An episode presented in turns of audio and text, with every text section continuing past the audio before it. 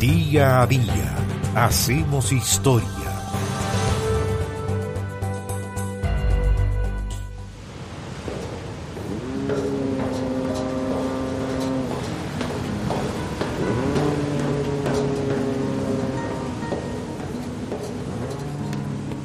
En Santiago, el 26 de junio de 1934, murió George Slide, un ingeniero escocés muy relevante que fue contratado por el gobierno chileno para construir una red de faros en nuestro país.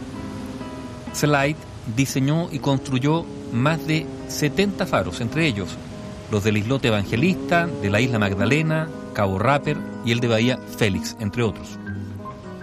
George Henry Slide Marshall había nacido en Edimburgo, en Escocia, el 30 de septiembre de 1859. Descendía de una familia de ingenieros.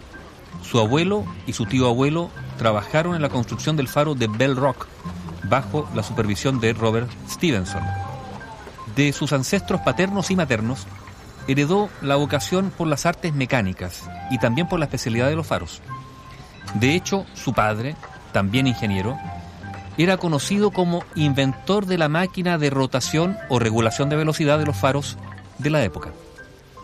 George Slide obtuvo el título de ingeniero mecánico y luego se embarcó en una suerte de aprendizaje profesional en vapores que hacían el servicio entre el Reino Unido y la India.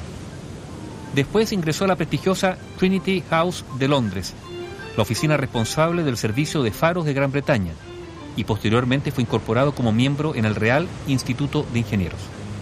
Allí trabajó con los constructores de faros David Stevenson, que mencionábamos, y Thomas Stevenson.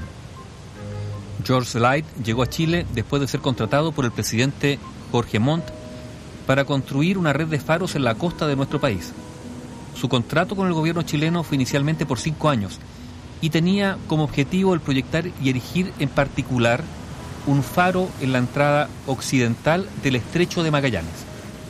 Y justamente cuando Slide llegó a Chile, entrando por ahí, por el estrecho de Magallanes, escribió en su libreta de apuntes, textual, Nunca imaginé ver algo tan agreste, salvaje y desolado como esas rocas oscuras emergiendo en medio de las embravecidas olas. Justamente su primer desafío fue en esas rocas instalar un faro, en los confines australes. Ese fue el faro Evangelistas en los islotes evangelistas ubicados en la boca oriental del estrecho de Magallanes.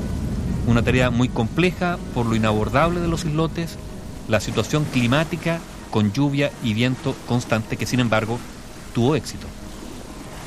Cuando terminó esa obra fue nombrado jefe de servicios de faros y balizas de Chile. Además de ese faro Evangelistas, destacaron otros, el faro Punta Delgada en 1898, el faro Punta Dúngenes al año siguiente, el faro Cabo Posesión en 1900, el faro Isla Magdalena dos años después, el de Cabo San Isidro, el de la Isla Guafo, el de Bahía Félix y el faro Rapper de enero de 1914. Pero además supervisó la construcción e instalación de otros faros, balizas y boyas, habiendo participado en un total de 72 faros y balizas a lo largo de la costa chilena. Slide no solo se enamoró del país, sino también de Charlotte Lee Bunster, una muchacha de familia inglesa de Valparaíso con quien se casó y formó familia. Sus nietas, Carmen y Joyce, lo recordaron como un hombre recto y afectuoso, muy detallista en su trabajo y en sus cálculos matemáticos. Contaban que nunca perdía la calma, apreciaba mucho a los obreros chilotes con quienes trabajó y con ellos convivió largas jornadas en lugares desolados. No obstante, dijeron, cuando estaba en su casa mantenía la costumbre inglesa.